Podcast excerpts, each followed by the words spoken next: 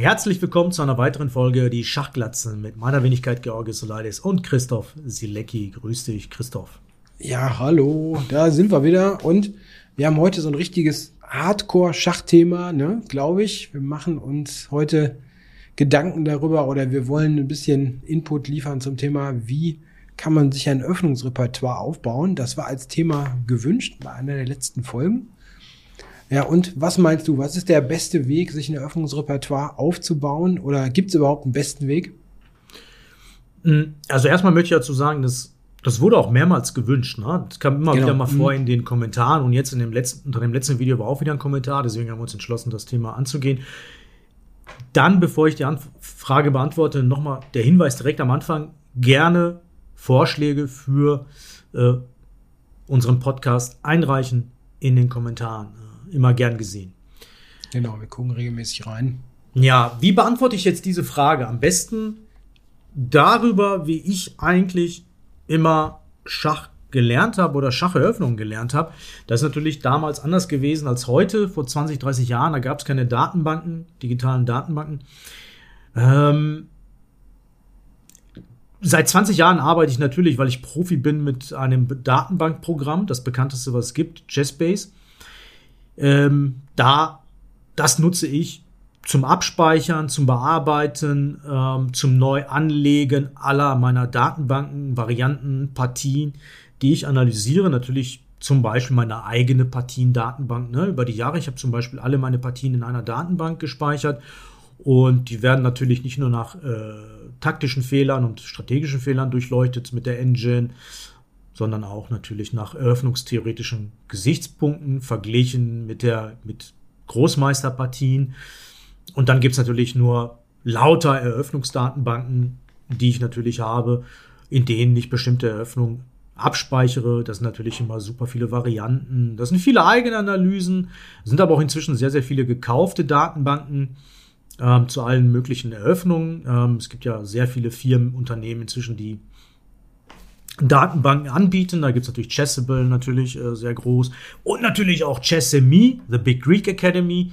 Wir machen das ja auch für den deutschsprachigen Raum. Wir bieten sehr viele Eröffnungskurse äh, an mit Videos und PGNs, Datenbanken. Ja, wie mache ich das sonst noch? Also was ich mache ist natürlich, ich nehme die Datenbank, schaue mir die Varianten an und ähm, analysiere dann selbst noch so ein bisschen mit der Engine und ähm, mit der Zeit füge ich natürlich neue Sachen hinzu. Das sind Züge, das sind Partien. Ähm, und ähm, dadurch erweitert sich die Datenbank nach und nach. Die Datenbanken mhm. veralten natürlich nach einer gewissen Zeit und nach einigen Jahren. Oder nach vielleicht, gut, so. heutzutage geht das natürlich alles sehr schnell ne, mit den starken Engines. Früher haben die Datenbanken länger gehalten, aber so Sachen, die man vor 20 Jahren gekauft hat, die sind heutzutage nicht mehr relevant, sage ich mal. Oder auch vor 10 Jahren vielleicht nicht mehr ich finde es immer lustig, wenn jemand irgendwie, aber im Buch von, 19, von 2000 von Max Eube steht drin in der auf Seite 17, äh, das hat der damals gesagt irgendwie. Das mhm. ist heutzutage irrelevant, was er damals gesagt hat. Ähm, also für mich zumindest und für Profis. Also das ist eine gängige Methode, mit so einem Datenbankprogramm zu arbeiten wie Chessbase, aber das ist natürlich nur für eine ganz geringe Anzahl an Schachspielern relevant, weil das ist ein Profiprogramm. Ganz mhm. wichtig es gibt, es gibt natürlich hier verschiedene Aspekte, ne, wie man auf so eine Öffnungsrepertoire gucken kann. Du hast jetzt im Wesentlichen über was geredet, das würde ich jetzt nennen, so eine Plattform, ne, ein Werkzeug. Ne? Wie kann ich die, meine Daten, die ich habe, meine Vorstellung von dem Repertoire, wie kann ich die speichern, wie kann ich die organisieren, ja? Chessbase ist da seit ewigen Zeiten oder Standardprogramm, ne? Ich bin Pionier, ich hatte Chessbase 1.0, ja. Aus 1988. 88. 88. Ja, ich habe das gekauft. Äh, also gekauft, äh, technisch gesehen hat meine Mutter es gekauft, ne? da war ich 14. naja, aber ich habe das ganz früh schon gehabt, ne? immer Chessbase benutzt und bis heute Hassliebe, ne? weil das Programm ist natürlich äh, das Standardwerkzeug, aber hat auch viele Merkwürdigkeiten, die immer wieder auftauchen. Ne? Aber gut, lassen wir das. Also das ist so ein, so ein Profi-Tool natürlich. Und wenn man dann irgendwie mal so eine Meisterstärke hat, kommt man drum nicht, nicht drum rum. Es gibt aber mhm. viele andere Methoden, das zu machen. Du hast jetzt erwähnt, die äh, Kurse, die man zum Beispiel kaufen kann auf verschiedenen Plattformen, da haben wir ja praktisch den Fall eines vorbereiteten Repertoires. Ne? Also da gibt's ja im Prinzip fast nur noch Repertoire-Vorschläge. Früher gab es ja auch mal so Eröffnungsbücher, wo so alles drin stand. Ja, also ja, ja. Theoretisch gesehen Ja. alles drin stand. Und heute hat man oft dann einen Repertoire-Vorschlag, wo man wirklich sagt, so das sollst du spielen gegen die populärsten Fortsetzungen. Und manchmal gibt es noch vielleicht zwei Alternativen oder so. Aber typischerweise ist das so ein Repertoire. Macht er A, spielst du B, macht er C, machst du D und so weiter. Also dieser ganze Repertoire-Baum, der sich ergibt, ist dann schon vorgegeben. Und da gibt es natürlich verschiedene Anbieter und Möglichkeiten, wie man das, wie man sich das, ähm, was man da holen kann. Ne? Und vieles ist da vielleicht auch Geschmackssache, was einem da besser gefällt, welche Präsentation einem besser gefällt. Interessant ist übrigens die Frage, wenn man sowas jetzt sich holt, wie man das am besten lernt. Also wie kriege ich die Züge in meinen Schädel rein sozusagen. Das ist ähm, interessanterweise mittlerweile klar, dass es das nicht gibt, wie er, ich bin besser darin zu lernen mit äh, irgendwie übers Ohr. Ich muss da zuhören oder ich muss es mir ansehen oder so. Es geht im Wesentlichen einfach nur durch Wiederholung. Ja, also genau. man muss es immer wieder wieder sehen und das, Ja. was, was einem jetzt nicht so gut verfangen ist, muss dann nochmal gezeigt werden und nochmal und nochmal. Und es gibt jetzt nicht so den, den visuellen äh, Lerner oder den, der so und so besser lernt. Also man muss einfach dann, dann da dranbleiben. Ähm, ganz wichtig ist aber auch, es ist sehr schwierig, solche Sachen zu lernen, wenn man die wirklich nur stumpf auswendig lernt, ohne praktisch ja für sich selber eine gedankliche äh, Geschichte dahinter zu haben, dass man versteht, warum die Züge jetzt kommen, ne, dass man selber ableitet und wirklich ne, Mhm. für sich verinnerlicht, warum das jetzt hier irgendwie Sinn ergibt. Weil Mhm. das ist sonst was, was im Kurzzeitgedächtnis immer wieder weg ist. Ne? Aber wenn ich wirklich verstehe, ne, warum ich jetzt ne, zum Beispiel im, weiß nicht, im Spanisch, ne, warum genau geht der Läufer nach B5, dann nach A4, dann nach C2, wenn ich das verstehe, ne, wie dann hinterher das alles zusammenpasst, dann kann ich es mir viel besser merken. Also da helfen einem natürlich die modernen Plattformen auch. Ne? So, ein, so ein Tool wie Chessbase ist jetzt wirklich als Datenbank für die Profis auch deswegen gut, weil man da unheimlich viel abspeichern kann mit vielen Alternativen. Als Werkzeug sind oft so Plattformen ähm, vielleicht einfacher. Ne? Die sind natürlich auch möglich, auf solchen Plattformen eigene Sachen ein, einzuspeichern. Ne? Also zum Beispiel auf Chessable kannst du das ja auch, ne? kannst ja auch deine eigenen, einen eigenen Kurs theoretisch machen und den lernen. Ne? Also du kannst dein eigenes Repertoire zusammenstellen oder auch ein bestehendes erweitern. Ne? Mhm. Das ist natürlich auch möglich. Mal abgesehen jetzt vom Thema, welche Plattformen es gibt, ist aber noch eine andere Frage. Wie soll ich überhaupt entscheiden, was ich spiele? Soll ich jetzt einfach blind sagen, ach ja, hier, ich, ich hole mir jetzt mal das, das ist bestimmt gut? Oder, Mhm. oder das ist ja auch eine Frage, ne? Spielen die Leute nicht möglicherweise irgendwas, was für die völlig verkehrt ist?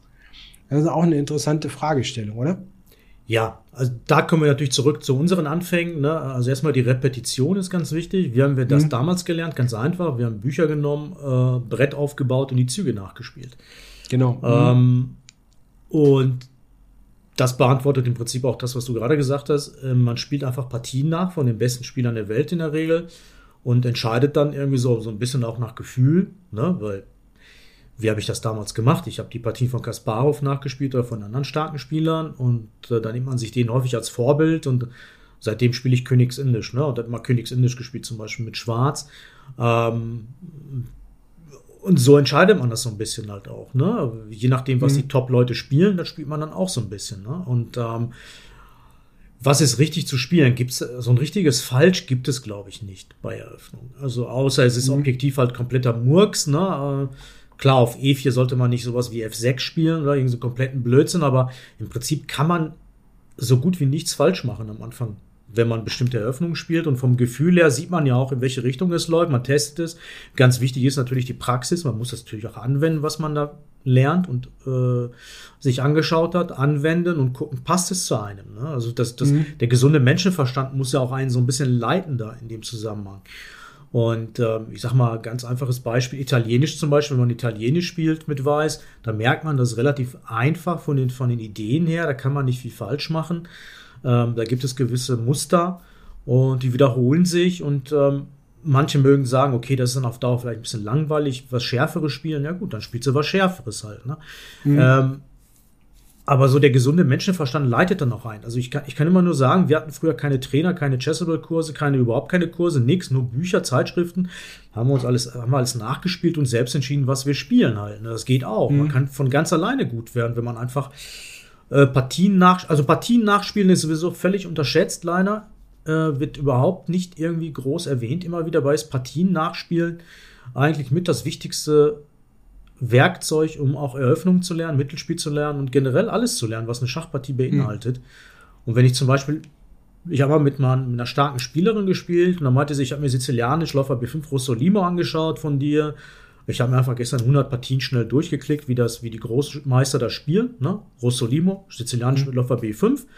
Und dann hatte ich so die Ideen drauf. So, ne? Das kannst du auch machen. Du musst nicht irgendwelche mhm. Züge auswendig lernen. Dann nimmst du dir halt, keine Ahnung, 20 damen gambit partie mit Weiß, ne? gegen eine bestimmte Variante, guckst, wie spielen das die Profis. Und dann hast du schon mal eine Idee. Ne? Es ist einfach, also die viele Partien angucken, also viele, wie es halt plausibel möglich ist, idealerweise auch mit Kommentaren, ne, ist echt sehr hilfreich. Dass man einfach die Muster zu den Eröffnungen versteht und auch versteht, wie, was die Motivation hinter den ganzen Sachen ist. Ne? Also was ich früher zum Beispiel gemacht habe, ähm, es ist schon lange her, ne? aber dieses, es gab ja, gibt's immer noch, habe ich nicht mehr, aber dieses Chessbase Magazin, ne? das war früher so, als es noch nicht so viel Sachen gab, ähm, war das immer so 1000 Partien kamen da immer, ganz früher. Und da waren da so 100 bis 150 waren ausführlich von Großmeistern kommentiert. Mhm. Und was ich damals gemacht habe, ich habe die wirklich alle durchgespielt, immer. Also komplett alle. Wow. Und damals war es so, ähm, da gab es aber noch nicht so viel. Ne? Da gab es irgendwie ein, zwei Schachzeitstunden, kein Internet und so, ne? Aber das hat unheimlich geholfen, weil er einen riesen Überblick gekriegt hat. Ja, was natürlich. gibt's überhaupt und wie, wie funktionieren Sachen und so. Das war schon total gut. Und heute hat man so viele Quellen, die man da nutzen kann. Ne? Mhm. Ähm, was ich noch sagen wollte, ist, was, denke ich, eine sehr gute Methode ist, zum, um rauszufinden, ob irgendeine Idee, die man vielleicht hat, also zum Beispiel, man hat ja manchmal eine Idee, ne? man könnte die und die Eröffnung vielleicht spielen. Das könnte man in sein Repertoire irgendwie aufnehmen. Was man machen kann, ist, ich würde versuchen, wenn ich ein bisschen Zeit habe dafür, das ist immer die Grundvoraussetzung, so ein paar Grundlagen zu lernen. Also nicht jetzt nicht 100 Stunden investieren, ne, sondern vielleicht so vier, fünf, ne, dass man so die Grundlagen sich mal anguckt und dann die Sachen vielleicht mal in Blitzpartien online ausprobieren. Einfach mal gucken, wie sich das anfühlt, ob man sich da halbwegs zu Hause fühlt. Das hilft schon. Also ich habe das häufiger gemacht, wenn ich mal eine ganz neue Eröffnung irgendwie integriert habe, habe ich mir ich habe ein bisschen mehr gemacht, weil ich mehr Zeit hatte und auch ein bisschen bekloppter bin.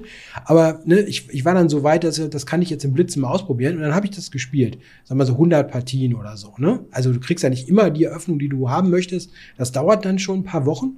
Aber du kriegst dann irgendwie eine Idee, ob du damit klarkommst oder nicht. Und du kriegst auch eine Idee, welche dieser Varianten, die da kommen, weil es gibt ja oft dann mehrere Antworten vom Gegner und dann, dann hast du vielleicht eine Vorstellung, okay, mit denen komme ich sehr gut klar, das ist irgendwie völlig egal, wenn das kommt, das ist gut oder das ist ein echtes Problem. Und so kriegst du oft eine Idee, mhm. ob das für dich was ist oder nicht. Wenn du nämlich gar nicht klarkommst, also gar nicht, dann ist es wahrscheinlich auch nicht dein Ding. Ich glaube, man, man merkt das schon, ob man irgendwo mit zurechtkommt oder eben nicht. Und das ist heute, weil man ja beliebig viele nahezu Online-Partien spielen kann, glaube ich, eine ganz gute Idee, um da reinzukommen in so eine Sache, um mal zu prüfen. Ohnehin glaube ich, Ergebnisse sind sehr wichtig, ob die stimmen oder nicht. Wenn man jetzt in der, wenn man sich mit einer Öffnung wirklich beschäftigt hat und spielt die im klassischen Turnierschach und holt gar nichts, dann muss man die einfach weglassen, muss man ersetzen. Es ja. Gibt. Also da habe ich zum Beispiel auch selber, ich habe hier so, so viele lange Jahre mit Französisch so oft verloren und ich weiß bis heute nicht, äh, ob ich da irgendwie ne, durch, durch irgendwie ne, äh, Sektenmanipulation blind war, ne, weil um mich herum so viele Französisch gespielt haben, habe ich das immer weitergemacht und habe nicht erkannt, wie schlecht es ist. Nein, so schlecht ist es ja gar nicht, ne? aber ich habe nie was geholt. Mm. Und irgendwann muss man sich dann mal fragen, immer, bin ich vielleicht einfach falsch hier? Ne? dann muss ja. man einfach wechseln. Ne? Also das ist dann was, das kriegst du nur mit der Zeit raus. Das weißt du auch vorher nicht. Es gibt natürlich viele Eröffnungen. Äh, man kann natürlich auch mal so ein bisschen nach Objektivität gehen, ne? ähm, wonach man Eröffnungen aussucht. Gibt Eröffnungen, mhm. die sind einfach klar besser als andere. Das ist ja gar keine Frage. Ne? Das weiß mhm. man. Ähm, auf E4 ist E5 und C5, das sind so die stärksten Züge, das weiß man. Entweder ganz solide mit E5 symmetrisch oder mit C5 sizilianisch asymmetrisch, ein bisschen aggressiver. Äh, dann gibt es natürlich das ganze Universum, was dahinter noch ist. Und man weiß aber, bestimmte Varianten, äh, Eröffnungen sind einfach besser. Najdorf zum Beispiel ist eine Königseröffnung im Sizilianer. Ähm, mhm. Aber dann kommt auch noch die Typfrage dazu, ne? der Charakter der, der, der Person, wie kann, wonach man entscheiden muss, ob man bestimmte Dinge spielt oder nicht. Zum Beispiel, bin ich ein Arbeiter, bin ich ein Auswendiglerner, kann ich mir Varianten mhm. merken. Ne? Ähm, es gibt äh, junge Menschen, die sind einfach extrem gut, sich im äh, Merken von Varianten, die können dann sowas wie Najdorf, was ja super viele Varianten beinhaltet, natürlich problemlos spielen. Oder Königsindisch oder Grünfeldindisch oder was auch immer, was auch immer, was sehr, sehr theorielastig ist und wo es forcierte Varianten gibt halt, ne? wo es sehr mhm, viele genau. forcierte Varianten gibt. Das ist ganz, ganz wichtiger Punkt. Dann gibt es aber den Typ eher so faul, so wie ich, italienisch. Da musst du nicht viel auswendig lernen. Da musst du dir, da guckst du dir halt, was ich, 50 Partien von Großmeistern an. Du siehst, da wiederholt sich immer alles. Also bestimmte Motive, Eröffnung, Entwicklung der Leichtfiguren, äh, König schnell äh, rochieren, Sicherheit, Zentrum besetzen mit Bauern. Ja, versteht jeder. Das kann man problemlos spielen. Das habe ich auch damals, als ich Italienisch angefangen habe, viel zu spät, weil ich vorher immer irgendwelche bekloppten Eröffnungen gespielt habe auf E5, habe ich gemerkt, so wie einfach das zu spielen war. Ich meine, ich habe Großmeister geschlagen ohne Theoriekenntnisse irgendwie so, ne, weil wir einfach, ich habe ja einfach normale Züge gemacht. Ne? Es ist ja kein Zufall, dass solche Sachen wie Italienisch, Spanisch, Damengambit, so die klassischen Eröffnungen, das mhm. sind die ersten Eröffnungen, doch die ersten, die auch die ersten Schachspieler gespielt haben. Das ist ja, das ist ja kein Zufall, weil das natürliche gute Eröffnungen sind. Klar. Mhm. Und auf D4 Damen-Gambit, auf E4 E5 natürlich, ne, ganz solide. Und dann nicht irgendwelche haarsträubende Gambits, ne? Ist klar, kann man alles machen, kann man alles ausprobieren, aber man merkt, damit stößt man schnell an seine Grenzen, weil das objektiv schlechte Eröffnungen sind. Auch wenn man meint, man müsste den Gegner überraschen oder so, das kann man ma machen, aber je höher das Niveau ist, desto weniger ist diese Strategie anwendbar. Du kannst starke Gegner nicht überraschen mit irgendeiner, mit irgendeinem blöden Gambit oder so. Ne? Das ja. wird, also wird auf Dauer auch nicht funktionieren. Ich empfehle auch immer ähm, mit einer praktisch mit einem, wie soll ich sagen, mit einem Mainstream-Zug zu beginnen, mhm. also mit, mit, also mit einer klassischen Eröffnung anzufangen, die ersten paar Züge, und dann kann man immer noch ein bisschen variieren. Weil man, wenn man einmal sozusagen so dein Fundament steht, na, dann ist das Variieren einfacher. Ja, es ist wesentlich einfacher, innerhalb von Sizilianisch zum Beispiel eine Überraschung zu bringen, die gut ist, ne? Oder innerhalb von E4, E5 eine Überraschung zu bringen, die gut ist, äh, als jetzt, wenn ich anfange, E4, Springer F6. Ja, weil da bin ich schon ohnehin am Rande, ne? Also und kann mir nicht mehr viel erlauben, sozusagen. Ne? Da bin ich schon mhm. am Abgrund wohingegen, nehmen wir mal an, Beispiel E4, E5, der Gegner spielt Spanisch. Ich habe im dritten Zug, kann ich schon drei, vier verschiedene Züge machen. Dann kann ich A6 Läufer, A4, kann ich noch mal drei, vier verschiedene Züge machen. Und die sind alle auch noch ganz gut, ja, ja. ja die ich ja, machen kann. Und da habe ich einfach eine große Möglichkeit, auch da noch zu variieren. Ja, also deswegen, ich empfehle auch immer, so, Hauptvari so mit Hauptvarianten der Eröffnung zu beginnen und dann ein bisschen zu variieren. Da kann ich immer noch genug äh, Kreativität reinlegen, äh, anstatt schon mit irgendwelchen komischen ersten Zügen anzufangen, sozusagen. Ja. Mhm. Ich kann mir halt kein Repertoire aufbauen mit dem Engel und Gambit, ne, wenn ich nach zwei Zügen auf Verlust stehe gegen Vorbereitung. Ne. Geht mhm. eben nicht. Klar. Oder was ist zuletzt, das habe ich jetzt gesehen, hast du das mal gesehen? Das ist jetzt so ein Ding wie das Alien Gambit. Hast du das gesehen? Nee. Das ist irgendeine Figurenopfer-Variante im Karokan, ne, wo Weiß einfach eine Figur weniger hat. Ne? Ich habe also selten so gelacht, ja. Ja, äh, egal, guck, guck, dir das mal an, ne? hast du was zu lachen, ja. Also, okay, könnte eine Idee für ein Video sein, schaue ich direkt nach. War da nicht bei Nakamura was? Ja, das ist jetzt in allen möglichen Kanälen gewesen. Das habe ich auch schon mal, ich habe das mehrmals schon gekriegt, äh, schon vor einer Weile.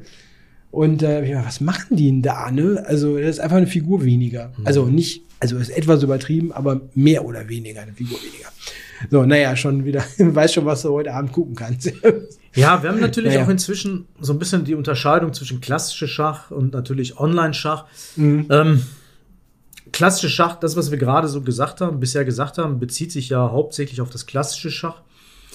Ähm, wenn man aber Rapid und Blitz noch hinzunimmt, dann ändert sich das Ganze natürlich so ein bisschen. Je, je weniger Bedenkzeit man hat, desto unobjektiver kann man natürlich an die Sache ja. rangehen und Varianten mhm. spielen, die jetzt objektiv nicht sattelfest sind. Ne? Also es gibt für mich auch klar Ich spiele online zurzeit ja auch fast nur und da spiele ich Varianten, die ich im klassischen Schach eher so mh, hm, nicht mehr so gerne spiele, ne? Aber online kannst du halt alles spielen, fast ist mir aufgefallen. Ähm, deswegen mit Vorsicht auch was genießen, was wir hier sagen. Dann haben wir natürlich noch die, die Frage, die wir vielleicht noch nicht so richtig beantwortet haben. Äh, wie baut man sich ein Eröffnungsrepertoire auf? Ne? Ähm, für jetzt für die Masse an Leuten, die jetzt neu dabei ist. Ähm, was können wir denen empfehlen, was sie machen sollen? Jetzt, am, wenn sie am Anfang ihrer Karriere stehen oder am Anfang ihrer. Die sollen natürlich nicht zu viel Zeit damit investieren ne? und dann mhm, so auf ja. die schnelle paar Züge lernen. Was, was hast du da, äh, was kannst du da mitgeben?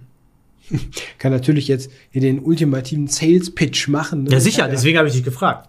Ja, natürlich. Ne? Ich habe doch den Kurs des Jahres gewonnen auf Jessable. Beginner Course of the Year. Erstens E4, der Anfängerkurs. Ja, äh, ist tatsächlich so. Habe ich wirklich gewonnen. Ungefähr auf dem Niveau wie Bulletproof. Spiele erstens E4 with the Big Greek. genau.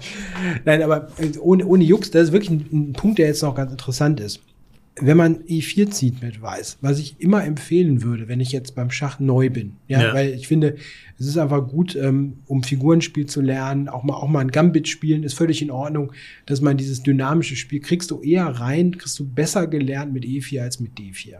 Man kann später immer noch expandieren und mehr angucken, ja. aber mit E4 anfangen ist gut. Was bei E4 sehr gut ist, ist, es ist, finde ich, leichter erweiterbar und kombinierbar als D4. Also nehmen wir mal an, du, du würdest jetzt äh, sagen, du holst dir dieses Repertoire, was ich da gemacht habe. Ich mache E4, ich spiele gegen Sizilianisch zweitens C3 zum Beispiel in meinem Repertoire. Okay. So, und ich weiß, du spielst Springer F3 und oft Läufer C4. Ja? Ja, so einfache Sachen halt. Ist ja auch gut. Ne, und man kann ganz problemlos so Sachen auch kombinieren. Niemand ist gezwungen, von so einem Repertoire, was man sich dann holt, alles zu kopieren.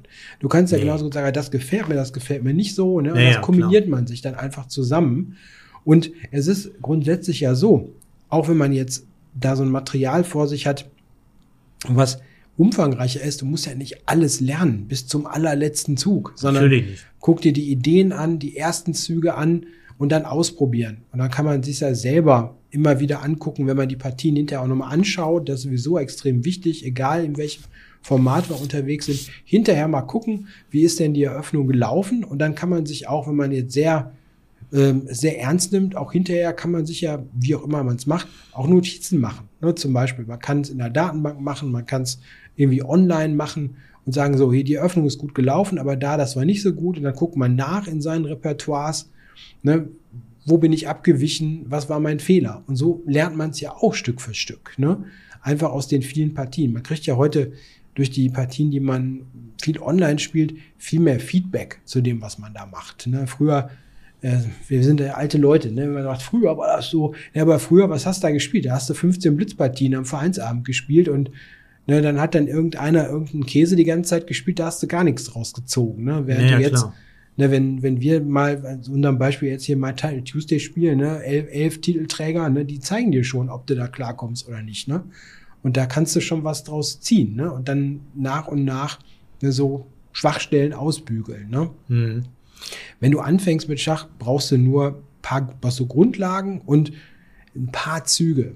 Wirklich. Mehr nicht. Also ja. ein paar Züge. Also nicht jetzt bis Zug 10 oder Zug 20 oder so ein Quatsch. Das brauchst du nicht. Es ist wie beim Fitness.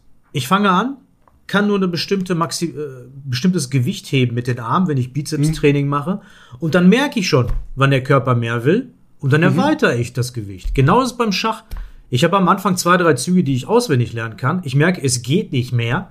Die spiele mhm. ich und nach einer Weile merke ich so, ich brauche mehr Futter. Und dann lerne ich mehr dazu. Man muss sich auch so ein bisschen leiten lassen. Ich habe auch den Eindruck, dass viel, zu viele Leute viel zu viel auf andere hören.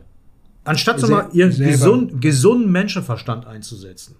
Mhm. Ja? Man kann ja selber überlegen, auch. Hey, da, früher gab es niemanden, der uns das gesagt hat. Es gab keine nee. Plattform, es gab keine Trainer, es gab niemanden. Man hat einfach ein Buch aufgeschlagen, hat die Züge nachgespielt, die Partien nachgespielt und hat so das Spiel gelernt. Da gab mhm. es nichts sonst. Ja, und trotzdem sind wir gute Spieler geworden. Also man merkt, es hängt auch, man muss auch selbst mal ein bisschen wirklich seinen Verstand einsetzen bei diesen ganzen Geschichten und auch so, äh, auch von der, also zum Beispiel, wenn man Schachtraining macht, dann macht man nicht 100% der Eröffnung. Dann macht man hauptsächlich am Anfang Taktik, taktische Motive, Rechenfähigkeiten äh, trainieren und ein bisschen Endspiel, ein bisschen Eröffnung. Ne? Natürlich hängt das auch so ein bisschen davon ab, wozu hat man Bock. Das soll ja auch Spaß machen, ist ja klar. Ne? Es gibt zum Beispiel Leute, die spielen nur. Ne? Die spielen, spielen, spielen, haben keine Lust, äh, Eröffnung zu lernen und werden trotzdem gut, weil sie sehr viel spielen halt. Ne? Ja, ja. Beste Beispiel online ist natürlich dieser äh, Peruaner, ne? Martinez Alcantara, der schon über 100.000 Partien auf chess.com gespielt hat. Völlig verrückt. Der spielt in einem Tempo immer, ey, das ist ein Wahnsinn. Der spielt ja, ich glaube, der, der, der, der, der sitzt nur am Computer und spielt Schach online. Völlig verrückt. Also allein durch dieses Spielen, allein durch diese Menge an Spielen wird, wird das automatisch mhm. auch besser. Ne? Ja, klar, es gibt ganz, ganz viele Methoden. Du hattest eben auch mal gesagt, ähm, als so als Inspiration ne, kann es sein, dass man ähm, du hattest jetzt Kasparov erwähnt, ne? man denkt ja so ein bisschen immer daran, wer, wer hat uns so motiviert? Ne? Mhm. Das ist ganz oft der Fall. Man, dass man irgendwie mal eine Partie sieht oder irgendeine Idee sieht in der Partie, sagt, ja, das ist cool, ne? das gucke ich mir mal an. Mhm. Man braucht oft einfach so einen Anstoß ne? für eine bestimmte Eröffnungsvariante für eine bestimmte Idee und dann kann man das adaptieren. Man kann auch manchmal Spieler kopieren, ne, dass man sich anguckt, ne, wie, wie spielt er das. Ne. Es gibt heute genug Methoden, ne, sich dann Partien rauszufiltern. Ne? Wie spielt denn der Spieler diese Eröffnung? Was sind denn die Ideen, die der hat? Und das kann dann so der, der, der Startpunkt sein, ne? wo man sich dann Sachen abgucken kann. Ne? Man kann manchmal regelrecht was kopieren. Ne? Es gab mal eine Zeit lang auch so Bücher, ne? Eröffnung wie, ich habe auch mal Kurse gemacht, ne, so sizilianisch aller Magnus, ne, so, der hat eine Zeit lang ja zu der Zeit Sveshnikov gespielt, dann habe ich einfach genau geguckt, ne, wie hat er das gespielt und dann habe ich das so mir so zusammen kopiert sozusagen. Das kann auch ein guter Startpunkt sein. Aber nicht mehr so wie früher. Früher Kasparov zum Beispiel auf D4 hatte hauptsächlich Königsindisch, Grünfeldindisch gespielt, mhm. dann hat er immer Damengambit gespielt so ein bisschen, Merana mhm. und sowas. Das war aber alles sehr überschaubar, weil die natürlich damals super viel Zeit ähm, am Brett investieren mussten, um diese Eröffnung mhm. zu lernen, hatten ja nicht diese Online-Möglichkeiten. Und heutzutage ist es anders. Es gibt eigentlich keinen Spieler mehr, der nur eine Eröffnung spielt oder so. Ne? Und ja, ähm, das, deswegen ist das ganz mhm. schwierig. Also wenn man, muss man zu den Klassikern äh, greifen, zum mhm. Beispiel Karpov, 90er Jahre, Karokan zu 100% Karo kann auf E4 gespielt fast. Mhm. Ne? Falls du dich noch erinnern kannst, ne? Gegen Arnand die Matches und so und die Partien, so viele Karo-Kann-Partien. Heutzutage gibt das nicht mehr. Gibt sowas ja, nicht mehr auf dem Niveau. Ne? Weil einfach zu universell alle, ne? zu viel Theorie, zu viele Varianten, zu viel Vorbe also man kann sich ja zu gezielt vorbereiten, wenn einer nur eine Eröffnung spielt mhm. auf Top-Niveau. Deswegen ist das ein bisschen schwierig geworden zu sagen, ich, ich pick mir den Spieler raus. Man kann mhm. natürlich so sagen, wie du sagtest, so ein Dubov zum Beispiel, so ein total dynamischer Spieler. Ich gucke mir die Partien an von Dubov einfach um dieses dynamische Gefühl zu bekommen. Mhm. Ne? Wie, der opfert ja ständig rum und so, völlig egal, welche Eröffnung spielt. Wie macht er das? So, ne? Mhm. Also gucke ich mir seine Partien an, so wie Michael Thal früher, ne? seine Opferpartien, und dadurch bekomme ich ein Gefühl dafür, wie man solch, so einen mhm. Schach spielt. Wenn ich super solide spielen will, dann gucke ich mir Partien an, keine Ahnung. Karpov, Capablanca von den 20ern. Wesley So. Wesley So, ja. Beton. Anish Giri. Ja, wir verlieren nie wieder eine Partie, ja. ja, genau das Buch. Wir verlieren nie wieder eine Partie, ne? Ja, Giri, ne? Title Tuesday, Spiel, was spielt er da? Nur normale Eröffnung. Total solides Schach. Und dann mhm. guckst du nach Kamura, erstens H4. Ja, ja gut, ich meine, du kannst, das ist ja auch so ein Ding, ne? Man meint ja manchmal auch, so erfolgreich Blitzschach spielen, egal ob jetzt online oder früher am Brett, ne, das sind immer dann die wilden Taktiker, ne. Der beste Blitzspieler der 60er war Petrosjan, ne. Mhm. Und der hatte einfach stocksolide gespielt, nie was eingestellt, ja, so relativ, ne, und dann einfach gewonnen, ne.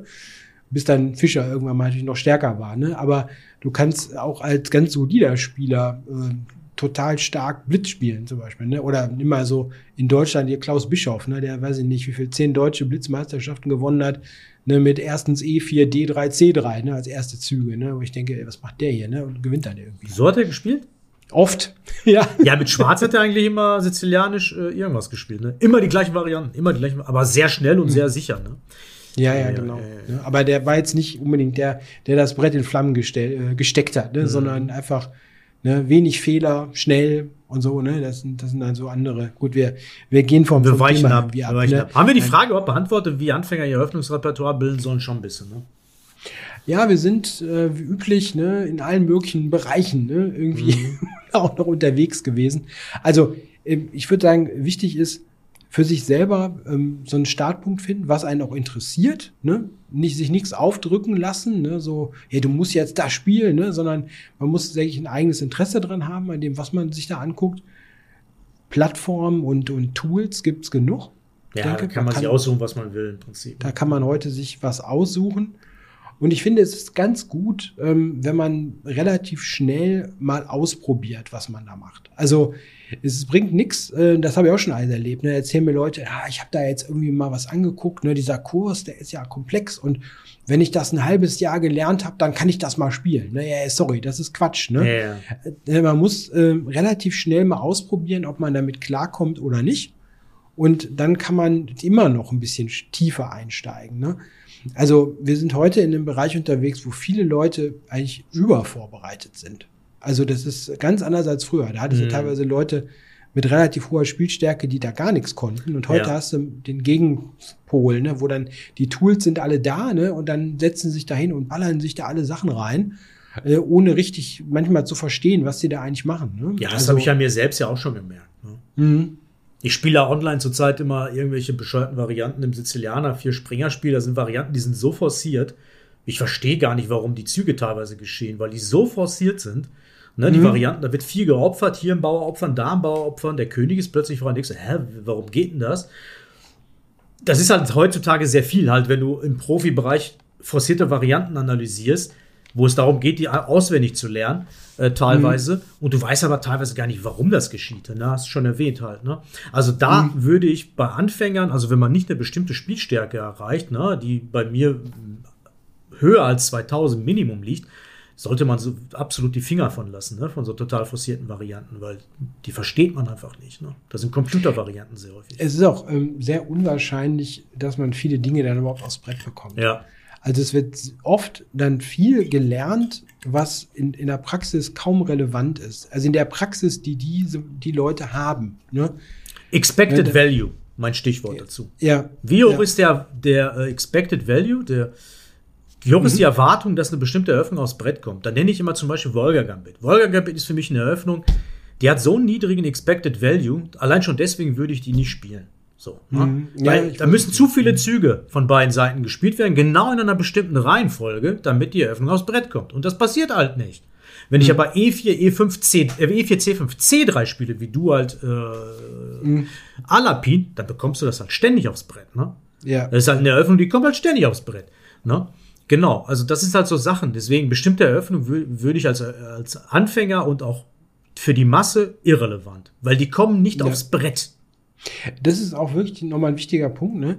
Man sollte sich manchmal vergegenwärtigen, äh, was, was kriegst du eigentlich aufs Brett. Genau. Manche Sachen werden falsch eingeschätzt. Also zum Beispiel, ich mache mal ein klein, klein, klein, kleines Quiz. Ne? So, machen wir mal nicht E4, sondern D4. Ne? So, erstens D4. Wie oft kommt der Zug F5? Wie oft kommt Holländisch? Selten. In einer von 40 Partien? Gut, gut, ganz gut geraten. Äh, ungefähr drei Prozent. Also das hast du gut geraten. Ne? Aber das ist ein wichtiger selten. Punkt. Ja, das Drei- ist, drei Prozent. deswegen, was heißt das? Bloß jetzt keine Riesentheorie lernen gegen F5. Ne? Ja, Was ja. bringt denn das? Kommt ja so gut wie nie vor. Also nein, das gleiche Problem hast du übrigens auf Aljechin nach erstens E4. Ich, hab, ich bin ja, E4-Spieler. Mhm. Warum habe ich mir mein Leben lang nichts gegen Aljechin angeschaut? Meine Güte, das kam nie vor. Nie. Das hat in der Turnierpartie, in ein, noch weniger, in einer von 100 Partien, wenn überhaupt. Ne? Mhm. Also so selten, dass ich überhaupt keine Lust hatte, mir da was anzuschauen. Halt, ne? Das ist auch ein ganz wichtiger Punkt. Jetzt kommen wir noch ein paar zu ein paar guten Punkten. Ne? Wir sind schon fast hier fertig. Ne? Jetzt haben wir noch ein paar gute Punkte, die mir noch einfallen. Das ist ganz wichtig. Gegen, gegen, also gut, Ajechen ist nicht so eine ganz schlechte Eröffnung. Aber so, sagen wir so gegen dubiose Eröffnung. So, so ein bisschen dubiose. Was denn noch, dubioser? Ja, gibt auch schlechtere. Ne? B6. Also B6. B6 ist schlechter, ja. Nein, aber ich meine jetzt gegen so Sachen, wo man denkt, da kann man Vorteile erzielen. Ja, da gibt es oft eine, eine ganz prinzipielle Variante. Ajechen ist ein sehr gutes Beispiel. Für vier Bauernangriff ist super prinzipiell und es ist gut für Weiß, ohne, ohne jede Frage. Ja. Aber das ist echt Aufwand. Das musst du dir reinziehen. Und Schwarz hat einen Sack voll Möglichkeiten, um dich zu verwirren. Und wenn Mhm. einer sich auskennt, wird er das tun. Da musst du richtig Zeit investieren. Dann Ja, kriegst du das weiß. drei Jahre lang nicht aufs Brett. Und dann kommt das irgendwann und denkst dann du, scheiße. Hast Ne? alles vergessen. Hast vergessen. Und deswegen habe ich zum Beispiel, ich weiß, was hast du denn empfohlen? Das können wir mal vergleichen. Ganz was einfach du Springer F3, klassischer Aufbau. Ja, das ist gut, ne? Ich habe ich hab zum Beispiel die Abtauschvariante, also äh, ne, äh, neben auf der 6 C4, ne, diese, diese Variante, ne? Da soll man sich was angucken, was, was gut ist. Also, wenn ich jetzt mal, ich mach mal Computersprech, ne? Da, da musst du nicht 100 Stunden investieren für plus 0,8, sondern investiere 2 für 0,4. Das ist wesentlich besser. Ja, klar. Ne, ne, einen guten Aufbau, was solides, ne, wo du ein bisschen Vorteil hast, reicht aus. Und wenn du wirklich mal irgend, irgendeine Nase bekommst ne, in der Partie und du kannst dich einen Tag lang darauf vorbereiten, da kannst du immer noch was anders machen, wenn du wirklich denkst, das ist gut. Ne? Also da sollte man genau gucken, was da sinnvoll ist. Ne? Wie viel Aufwand ist sinnvoll gegen welche Öffnung? Wenn du E4 machst, du musst was haben gegen Sizilianisch, gegen E5, gegen Französisch und gegen Karo Kann. Das sind die Da vier großen 90 Eröffnungen, ja. Prozent abgedeckt. Ja. Ne? Also, und der Rest, also da reicht wirklich was Gutes und das ist, dann bist du fertig. Das reicht wirklich aus. Das ist übrigens auch ein grundlegender Fehler, den ich immer gemacht habe am Anfang, als ich äh, Öffnungsbücher und Kurse geschrieben habe. Ich habe mich nicht so sehr damit befasst, wie oft welche Sachen kommen, sondern Mhm. ich bin ich bin einfach losgelaufen und gesagt, okay, das gibt's, das gibt's, das muss ich irgendwie behandeln. Ne? Mhm. Und dann habe ich festgestellt, hinterher jetzt, ne, Moment mal, ich habe irgendwie 8% von meinem Kurs ist über Holländisch zum Beispiel, ne, bei erstens D4. Das ist viel zu viel. Ja, ja. Ne? ja, ja. Und das, ne, das ist zum Beispiel was, ne, das machen echt viele falsch. Ne? Denn, ich weiß nicht, da haben mir mal Leute erzählt, ja, ich habe jetzt das und das analysiert. Ich meine so, äh, wann erwartest du, dass das kommt? Ne? Im, im, äh, in 50 Jahren? Ne? Das, das spielt dann nie einer. Ne? Ja, gut. Das ist echt ganz wichtig. Ja, zumal Naja. Holländisch auch, also das ist eigentlich, zu, Holländisch und Aljechen sind gute Beispiele aus schwarzer Sicht. Von meiner Seite aus, schlechte Eröffnung. Warum? Sehr, sehr viel Theorie. Ähm, also, äh, es sind ja sehr wirklich wahnsinnig viel Theorie, die du dir da anschaust, für eine im Prinzip schlechte Eröffnung. Der Aufwand, den du betreibst, für, der ist nicht gerechtfertigt in dem Zusammenhang. Dann wird natürlich immer genannt, ja, Überraschungseffekt, dies, das. Ja, aber der Überraschungseffekt verpufft irgendwann. Gerade wenn du das ja nur spielst halt. Ne? Ja, ja, ja. Und dann hast du halt sehr viel Arbeit reingesteckt in eine eher schlechte Eröffnung und ähm, die hättest du natürlich von Anfang an in eine gute Eröffnung investieren können, die den äh, Test der Zeit immer übersteht halt. Ne? ja, Im Gegensatz ja. zu so eher fragwürdigen Eröffnungen. Ja. Finde ich, finde ich da, also finde ich bei den beiden Beispielen auch, auch schwierig, ja, muss ich sagen. Also, weiß nicht, weil ich gerade, ist das Holländisch vielleicht noch ein bisschen besser als ähm, Schwierig. Schwer zu sagen. Schwierig. Schwer zu sagen. Ist ein, ist ein bisschen, bisschen schwierig, ja.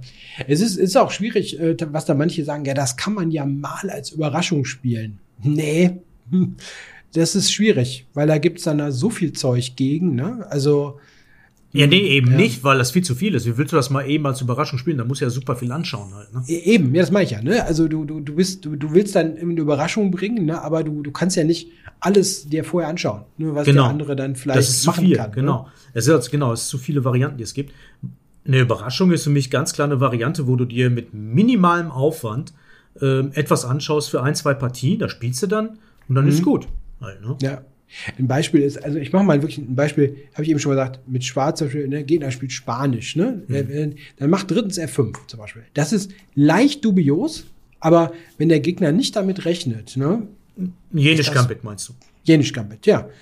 Wenn der Gegner nicht damit rechnet, dann kann der, kriegt er die Feinheiten nicht zusammen. Kriegt er nicht. Also, das habe ich, das habe ich ein paar Mal gespielt, zum Beispiel im Turnierschach, habe ich nie mit verloren. Immer dann, wenn, wenn der Gegner nicht damit rechnete und wenn ich wusste, der ist kein super Theoretiker. Da ist das zum Beispiel prima. Das kann man dann spielen.